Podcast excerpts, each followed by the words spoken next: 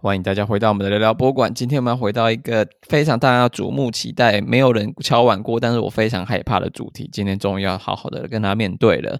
今天我们要请我们的呃失业劳工代表。哦，嗨，大家好，嗨，大家好，我是新人类。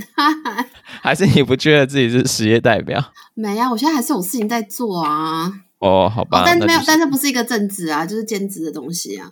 自由工作者代表。嗯，好啦，反正今天我们这个主题就是要跟大家讲说，既然很多人都只有去参观参观过博物馆，那也有人读过博物馆系，那就是我们的观众听众很多其实都是在业界工作的人，或是你就是单纯对博物馆非常有兴趣的。但曾几何时，你是否曾经想象过自己的未来就是在博物馆面工作呢？那不管是观众还是在面工作人，那我们今天就要讲说，如果你的正职或你的兼差是在博物馆相关领域的话，到底哪些工作内容是大家可以试着去媒合看看自己的能力跟天才能，然后再试着到这个领域工作的。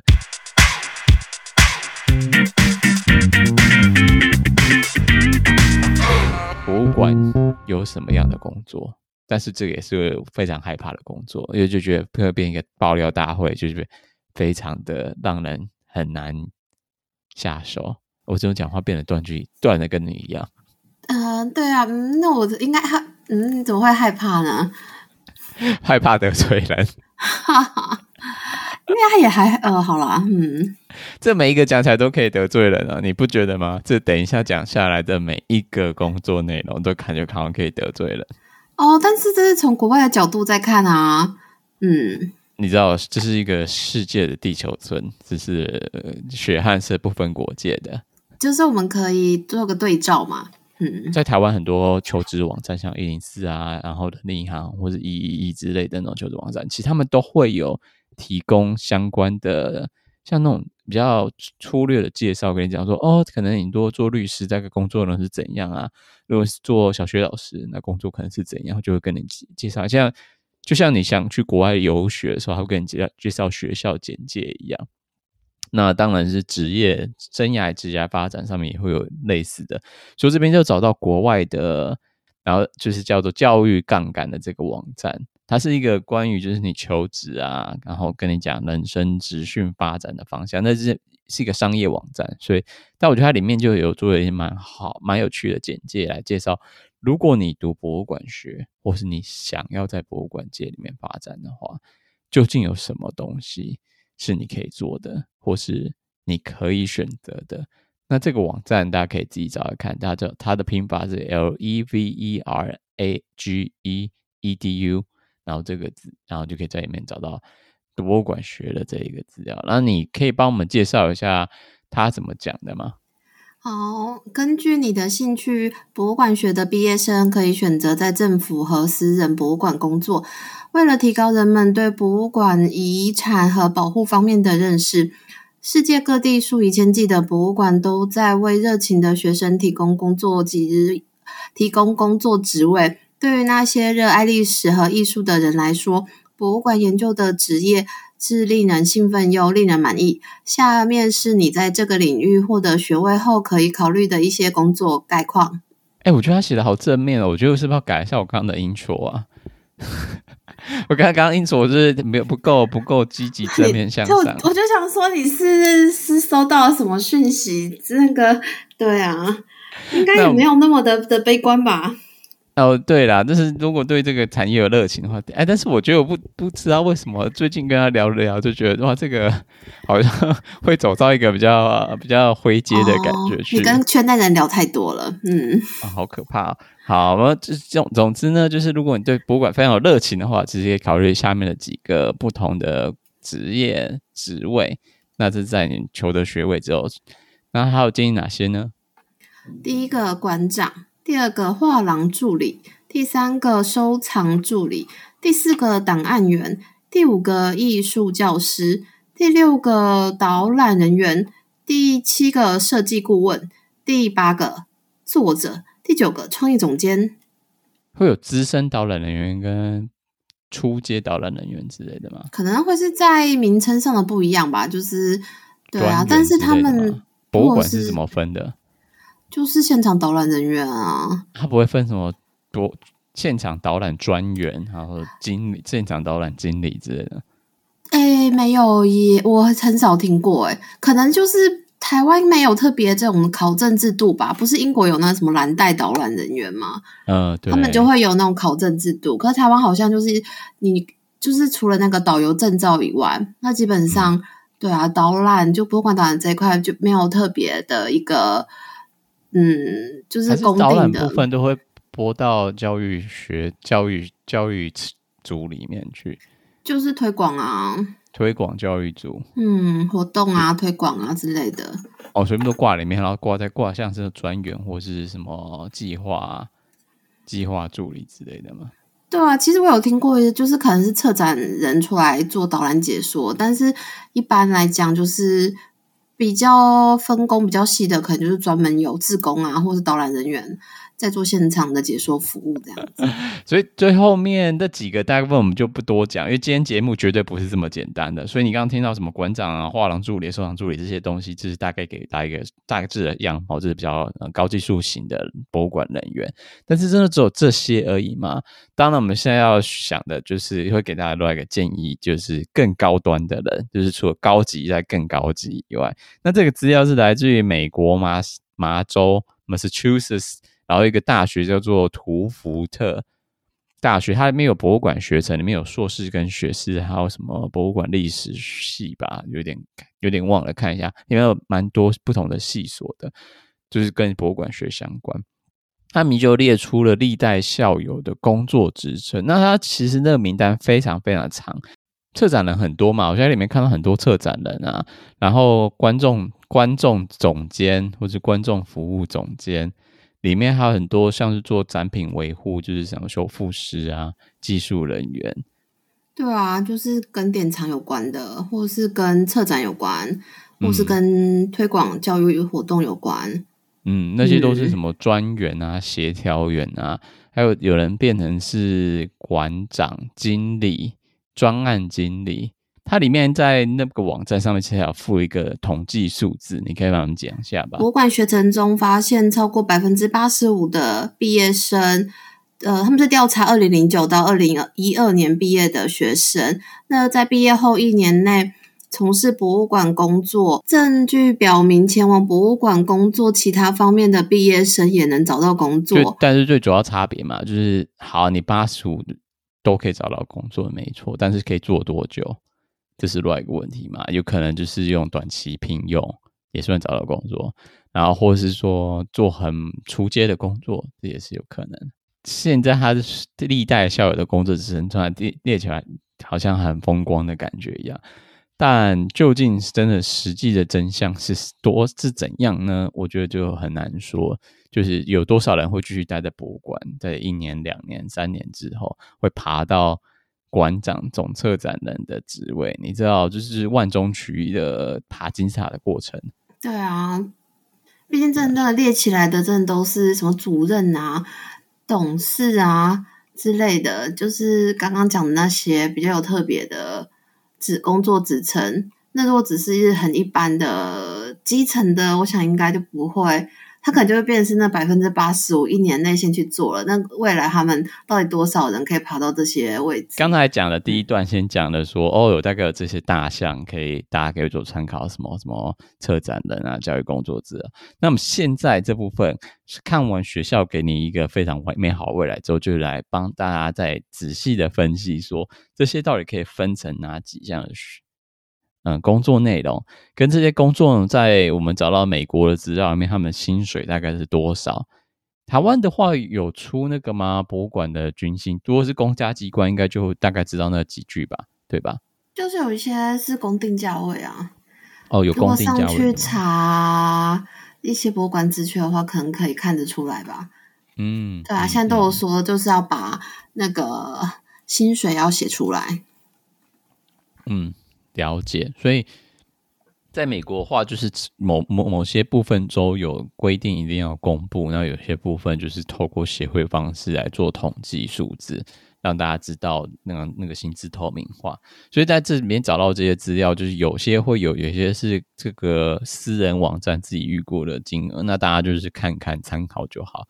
而且美国的那个物价水准，其实我们在我看来，在以台湾人的角度上，其实没有住在那边，抓不太到他们里面那个这个薪水到底算高还是算很低。但我觉得你可以看一下，感觉一下，嗯，就好，就是给大家试看看。那这边会提出两个资料，一个是 ACME，那 ACME 这个资料，它是一个标准文瞄准文化机构的云端票务服务平台。什么叫做云端票务服务平台呢？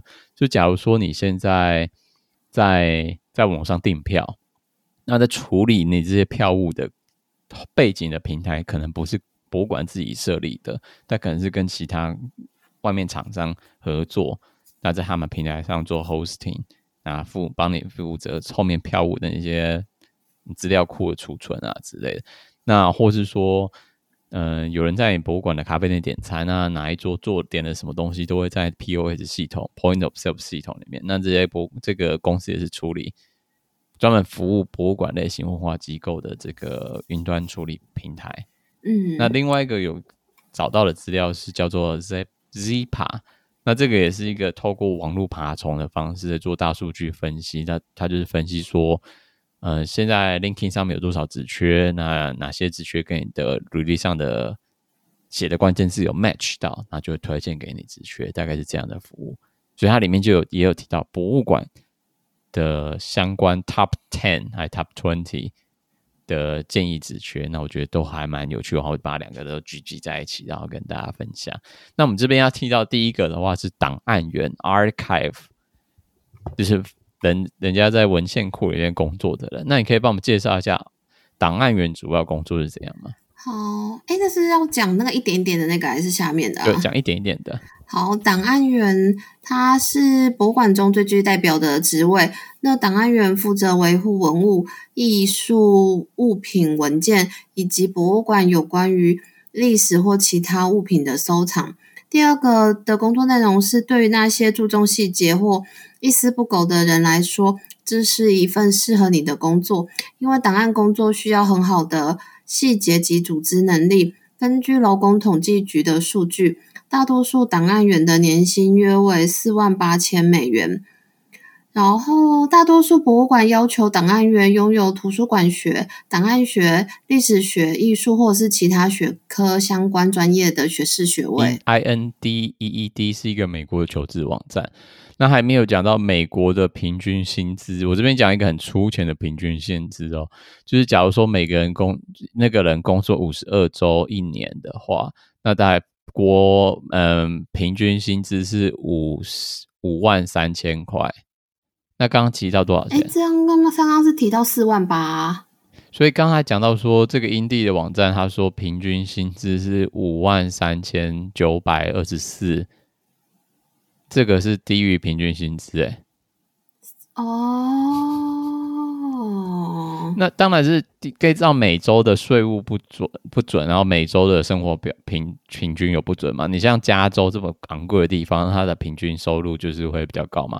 它这里面就有讲到说，这里面的资料是加州的话是九九万三是平均薪资，但你到比较低一点的地方，像是印第安纳州，那话就是五万九。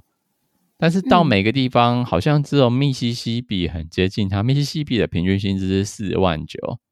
从档案里面其实就可以分成档案员跟档案助理嘛。档案助理在图书馆工作，那支持档案员，他们主要职责包括按字母和时间顺序整理档案和手稿材料。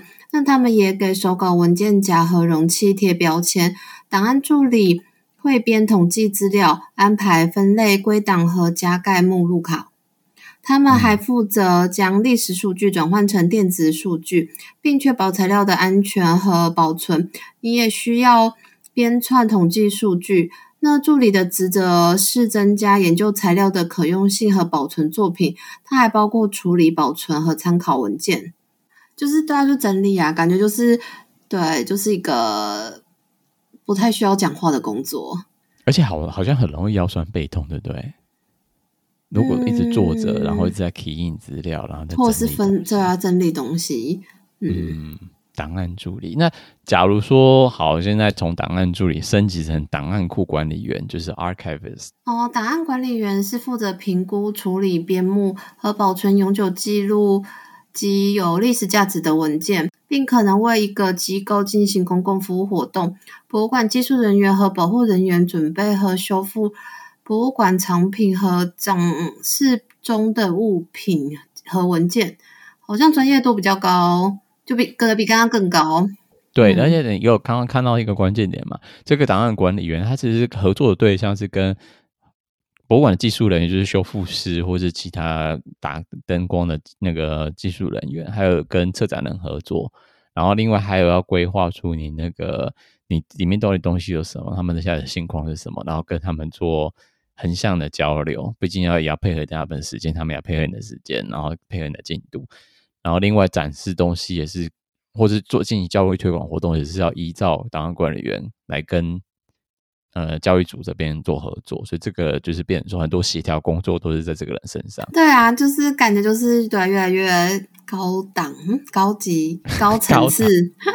你要说跨组织沟通的需求越来越多，嗯。嗯，那那个接下一个，其实我把它放在一起的原因，是因为我知道有些博物馆也是有图书馆，那是图书馆员其实也算是蛮重要博物馆的其中的一环，就跟他跟他跟之前讲档案有点相类似，但是是管的东西是不一样的，对，因为他管的就是图书馆，他不会进到典藏库里面去做。嗯，嗯，你介绍一下图书馆助理馆员可以干嘛？图书馆助理馆员呢，主要是。促进图书馆的运顺利运作，那这包括维护图书馆数据库、处理图书馆借阅以及组织书籍和其他出版等任务、处理客户投诉并管理前台的电子和物理的程序。一进去面对我要借书的时候、借还书的时候面对的的前台的人的工作的感觉。但我记得现在的前台是不是都是志工啊？还是有配哦。我之前回学校的时候借书，然后基本上还是会有一个，就是正职有薪的，其再搭配其他的，可能是自工或者是就是工读生。嗯嗯嗯，因为真的发生严重的事情，你还是要找正职的人员啊。严重的事情。客户那个那个读者大吵大闹之类的嘛，直接叫警卫。找不到我他要的书。如果你真的是这么厉害，晋升到了成为真正的博物那图书馆员的话，在博物馆里面工作，by the way，那他的薪起薪是多少呢？哦、呃，年薪是三万八千美元。三万八千元，各位朋友们，那么再重新复习一下，刚才的平均薪资是五万三千元，所以这个 again 是在。低于平均薪资之下的一个工作，他在一些比较特殊图书馆工作，图书馆员都会需要一些比较特殊的文凭，可以帮我们介绍这一段吗？就是有一些雇主会要求特殊的特殊图书馆员，他会要拥有跟那个图书馆相关的硕士学位，或是更高的学位。那里面当然就是有提到一些重要的数值，那我们这边就跳过，跟刚刚很像，就是沟通能力跟人际交往能力。对。有一个比较有趣的是阅读技能。哦，你可以介绍一下阅读技能是什么？他必须是要是优秀的读者，在特殊图书馆工作的人要不断阅读跟他们专业领域相关的最新文献。为什么呢？原因就是因为人家就是要找到最新资料，所以要不停的 update 你自己的资料库。对，脑袋里面资料库不是说那个。电脑冷冰冰的资料库，你要脑袋的资料库要随时 update 最新趋势。没错，那大概是这样。那跟呃档案库跟图书馆员很像的，我这边也把它拉进来同一个，就是研究助理。嗯、研究助理这个很很很多包山包海嘛，那你可以直接先介绍研究助理的起薪在美国可能多少？数字仅供参考。再说一次，数字仅供参考。年薪是两万八千美元。嗯、那我们再再容我跟大家再提醒一下，这边美国的 平均薪资是五万三，就大家都只会背五万三这个，被不万三绑架吗？就是以万三一个基础点，但我觉得有一个 benchmark 也是不错啊。那研究助理主要负责什么？他主要执行特定的研究议程，那它通常出现在社会学科或实验室的环境中，进行文献审查或是分析数据。许多研究助理也有以前的职业经验，例如助教或是是志愿者的角色。嗯，所以你之前可能在某个认识的老师或教授下面已经当过志工，或者当过他的助教了。但通常就是因为他的关系，就被聘用在研究助理。这个应该你也在听说蛮多了吧？对啊，就是可能跟哪个政府机关申请到什么计划案，那就会申请一个研究助理来帮忙计划推展。对啊，然后老师下面就会有很多的帮忙的专案助理。小助手、小帮手，对，嗯，那做完之后，就是你做很多年研究助理之后，你就可能可以晋升成研究员。那研究员就是要看组织的状况，他要找怎样的研究员，他就有不同的呃什么学历的限制，或是他们就是专精于各种不同。嗯、那我这边挑一个比较最极端的例子，菲尔德博物馆科学与教育部。的生物讯息研究中心里面，他们在招招聘一个研究员。那这招聘研究员的要求是要一个是博士后研究员。那后面的讯息就变得有点难难理解。那我们还是请你帮我们介绍一下好了。我们正在寻找对计算生物学和生物讯息学有浓厚兴趣和背景的人。那该职位任期是两年，并且有可能延长。这段听起来就很专业啊！是啊，然后我来再介绍一下他们职缺，在这个 indie 里面职缺里面介绍的内容，就是他们的专案内容是什么？快速讲过，你完全不需要理解他们在干嘛。他主要在分析说无性生物的分子进化跟基因适应，然后跟共生生物的特定环境，是有两个东西是无性生物，然后跟他们的共生生物两个人对特定环境的适应状况。那你要同同时要分析他们这两个不同生物的基因分组。所以它没有做基因排序的组装啊、解释，所以里面就是有一些基因学的部分啊来做判读，然后再把它放进演那个计算软体里面，像 Python 啊或 Perl 里面来做演算、来做比对，因为不可能是人力比对嘛，所以一定要有一定的做自工的背景，要知道最新的统计学的方法。那你知道这就是一般的生物学会专精的其中一个领域之中，嗯，所以。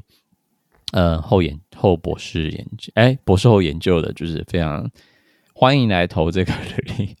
但我想，应该这不是大部分人都可以可以投的研究员职位。对啊，这真的是很少很少数，就真的很专精的一个领域。那我还想说，好啊，这个应该这个已经太走偏门路线，那我再找一个非什么生物学的研究助理好，然后就找到美国纽约大都会美术馆，他们也在征求。研究研究学，哎、欸，不，研究员这个职位。那这个职位的话，主要是负责负责日本艺术。嗯，对。那他要做相关的策展跟研究部分。对啊，还要处理研究翻译进入收藏，还有在展览以及处理展览展出的作品的，哎、欸，那个啊，作品的介绍文，然后研究文件的准备和展览的组织。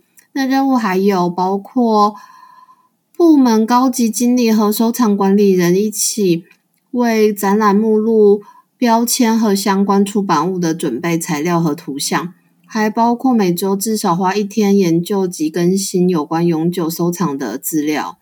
嗯，那这个只是一个介概述嘛？那它后面就有条列是列出很多不同，那有分大类。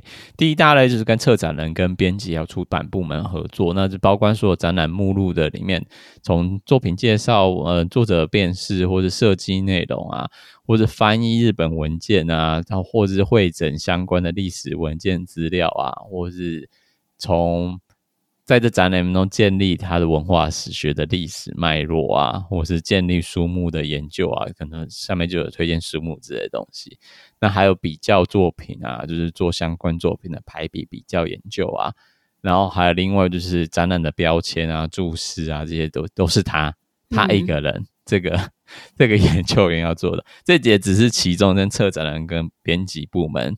有在合作的地方，另外在展览里面的所有的展览品里面，也要跟管理部门联络，就是反正就是一个专案管理人，就这档展览要做的事情都在里面。你要做，你要你要库房，你要准备要给捐赠人的资料，然后另外你还要再管资料库有没有更新。你刚刚讲到那个每每周至少花一天时间研究更新永久收藏的资料嘛，所以你要研究永久市场里面只要跟这个有什么关系啊之类的。然后还有出版策展笔记，然后另外还有在下面的话就是跟跨部门策展人、管理员、登记员跟展览专业经理。然后规划展览的装置，或是展览的设计，嗯，对。另外还要做行销宣传，对，行销宣传还有平面设计，对。然后你还要再出席各种行销活动之类的，要忙死。嗯。然后呢，我们现在来看一下 经验与技能，要做那个研究员究竟要怎样呢？具备三年的博物馆和研究经验，那需要流利与接近母语的英语、现代日语和现代汉语。还有需要具备高级阅读古典日语和汉语的能力，那需要能够将中文和日文文本翻译成现代英语，还有需要日本艺术史的专业知识，并具备历史艺术史研究的领域能力。所以我就觉得哇，这轻松吗？要当这个包山包海？那我们现在讲一个最近这几年都很夯的策展人的工作好了。刚刚那个包山包海，我们就先放下它。策展人是最近大家很分析啊，很多青年才俊学子都会想要成为的职业。哦，那那这一个职位里面，其实直接讲钱，在美国来，这个这个策展人呢，他在在美国也是有相关的策展学科硕士学位，但他的年薪。通常是落在台呃美金五万到八万元之间。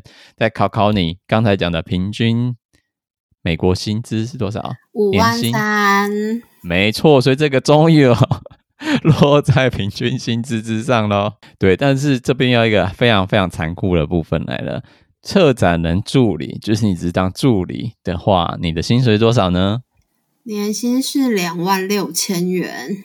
哦哦，那如果你连助理都没办法，你就是好吧？那我要求个经验，我只想当一个实习生。我们这边有的建议，那个找到资料是艺术实习生，他的起薪是多少呢？两万两千美元，而且这是两万二，而且实习生还有拿薪水，这是蛮不平不寻常的事情。就我听说到的事情，是会拿到薪水的实习经验，是说还是非常，但是国外好像都是有薪可以有薪实习耶。我那时候听到的是，嗯、对，国外有一些是可以有薪实习的。哦，就是要你拿不拿得到啊？哦，这是问题呀、啊。这我就不知道哦。这是最精妙的部分啊！大家都是职缺是摆在那边的，但是你拿不拿得到呢？嗯。而且拿到那个人之前有做了多少没薪水的实习的呢？嗯。那我们就跳下一个重点，就是之前也台湾也曾经蛮夯的，就是修复师、博物馆修复师跟管保管员。还有博物馆 technician 的部分，嗯，那你可以帮我们介绍这个吗？好，艺术、艺术和历史保护者是博物馆中最重要的技术性职位之一。那保管员和档案员一起在博物馆的档案室工作，负责维护机构的文物和历史文件。保管专家和技术人员需要经过广泛的研究，以便做出预防性的保护措施，包括环境和气候控制、害虫管理、敏感物品和的储存和包装，以及寻找最佳的封存方法。那在保管的同时，保护者还希望扭转损害，防止长期恶化，并保留某些物品的美学吸引力。最后是保管员和博物馆技术人员的收入，从三万五千美元到六万元美元不等。那这取决于他们博物馆的大小和规模。是，那最后一个讲到是动了很多羡羡慕的展场设计师或是设计师的部分，三四三万四美元。嗯，那另外一个资料查到说，他的大部分的设计师的年薪落在四万美元到六万美元之间，所以勉强压线。那设计师要干嘛呢？设计师呢是展览背后创意和创造性的头脑。那他们要通过创造新的和令人兴奋的展览，赋予艺术品、文物和博物馆最珍贵的物品，呃。赋予艺术品、文物和博物馆最珍贵的物品生命。那展场设计师需要与策展人紧密合作，以制定未来展览的计划。展览设计师通常会有戏剧或布景设计的相关学位，大多数设计师的年薪在四万到六万美元之间。那最后一个，就是我觉得最蛮感兴趣的，就是博物馆教育者。那博物馆教育者主要做的工作内容是什么呢？呃，博物馆教育者的工作是让参观者了解和熟悉某些展品的历史和背景。那也可以发现，博物馆教育工作者提供导览服务。或是在博物馆网站上发布讯息，以推广在线教育资源。那一些教育工作者可能会为博物馆做研究，对于在博物馆工作的历史学家来说更是如此。那教育工作者也可能被要求为某些展览或画廊撰写手册。那些对历史文化和学习有热情的人最适合这个职位。那叫最后是叫诶，博物馆教育工作者年薪通常在三万美元到四万美元之间。哦，那我刚刚有看到另外一个资料的话，就是说那个他的平均收入是五万一千元，那这个就很接近到平均中线了。对、嗯，所以我就觉得哦，这个好像也是一个不错的工作，但是在。不知道在台湾的状况是怎样，我就真的是不知道。目前就是非常盲目的相信了这几个看到的资料，就给大家做参考。再次跟大家宣布，是参考就好，不要太认真了啊。对，那最后一个博物馆相关的就是教授，那这个当然就是薪水中最高的一个人，就是很专学术人员。对学术人员，那当然就是竞争非常非常非常的激烈，感觉就很像什么中研院啊什么之类的人，嗯，嗯，路上要经过多少的挑战，跟发表多少的学术期刊论文才能达到的部分。对，对，那这边的起薪是美美国那边是起薪是八万八，那嗯，其中他的叙述里面讲到说，甚至可以到达一百五十七千是十五万。美金一年要读多少书啊？然后还一定要拿到博士学位嘛？然后你要还要发表。